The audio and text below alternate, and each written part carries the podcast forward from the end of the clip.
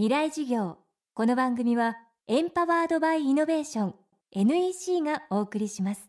未来授業火曜日チャプター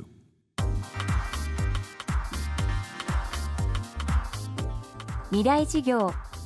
月曜から木曜のこの時間ラジオを教壇にして開かれる未来のための公開授業です。今週の講師は NPO 法人地球のステージ代表理事で東北国際医療会閖上クリニック医師の桑山紀彦さん。これまでタイ国境のカンボジア難民キャンプをはじめ湾岸戦争後のイラク内戦時のソマリア旧ユーゴスラビア東ティモールなどで医療支援活動を行い東日本大震災などで被災した人たちの心のケアにも深く携わっている精神科医です。未来事業2時間目。テーマは国際協力。国際協力に身を置いていると見て見ぬふりしない人ばっかり。だからさぞかしこの人は本当にいろんなところで寄り道をしていろんなところで立ち止まって大変だなと思うんです。JICA の人たち見てても JOCA の人たち見ててもみんなそう。だけど見ててやっぱ気持ちいいですね。国際協力やってる人は。本当に毎日爆弾が降ってくる。そして銃撃戦が行われているパレスチナのガザ地区。特に一番ひどいラファという町に暮らしている我が友人ダルウィッシュは見て見ぬふりしない人なんですよ。本当にガザに暮らしてて何が大変かって言ったら命の危険じゃないですか。でもねダルウィッシュはそこにとどまり聴力に障害のある子どもたちのための学校を開きそしてそういう一番ボーダーつまり国境線に近い危険地帯に住んでいる子どもたちのためのケアをやってるんですよね。本当にダルウィッシュは子供が大好きで子供が見ると目目尻がビヨーンとこう垂れてくるんです。あのダルウィッシュ見てるとどんなに紛争地にいても優しさってあるんだなと思ったんですよね。紛争地にいるからこそ優しくありたい。そういう戦争があるからこそ人に思いやりを持ちたい。そういう生き様をやってるのが僕にとってのダルウィッシュ。だからどんな困難があってもくじけてはいけない。どんなにイガイガしていてもごめんなって謝るその気持ちを持ち続けたい。そう思わせてくれるのは紛争地にいるダルウィッシュですね。生き様を学んでいます。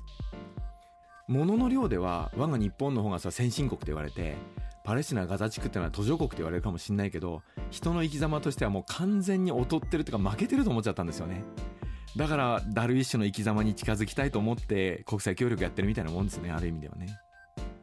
国際協力の場に身を置いていると見て見ぬふりをしない人ばかりだと感じている桑山さん。独立紛争直後の東ティモールでアメリカ人のダン医師と大切な出会いをします。ダンと知り合った頃に人生にはどうしても止められない3つの出来事があるって言われたんです。一つは生まれてくること。これは自分で止められませんでしたね。2つ目は年を取ること。これも無理ですよね。年取りたくないと思っても年は取る。最後は人を好きになることだっていうんです。これも自分の力では止められないことだと。だダンにとって人を好きになるっていうのは目の前の患者さんにベストを尽くすって意味なんですよね。だから困ってる人がいたら自分のベストを尽くす。何か足りないものがあったらそこに自分のものを付け足す。そういう生き様だなと思いました。だから僕もそういう人間でありたいなと思いますね。そんな桑山さんにとってボランティアとは何なのでしょうか？ソマリアで銃を向けられた時になんで俺支援活動に来てんのになんでそういうひどいことすんの？ってやっぱ思っちゃったわけですよ。だけどその時にあ人のためだと思ってボランティアやるから辛くなる。その人に辛く与えられたらなんでって思っちゃう。だけどボランティアってまずは自分のため自分を支えるためにやるっていうふうに切り替えるべきだってその時思えたんですよねつまり自己改革のためにまずボランティアに取り組む。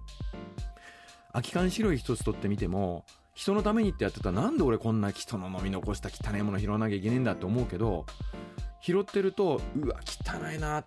じゃせめて自分は空き缶を捨てないようにしようって学べるんですよね。ボランティアってそういうもんでいいいいと思ったんです。自分のためにまずやるっていう。そういう姿勢であったら時折人の役に立つこともあるぞ。ってそういう国際協力の僕は繰り返しなんですよね。ボランティアは人のためだと思うから辛くなる。でも自分を支えるため自己改革のためにと切り替えればいい。そういう姿勢であったら時折は人のためにも役立つことがあると桑山さんはボランティアの意義を語っています。未来授業。明日も桑山紀彦さんの講義をお送りします。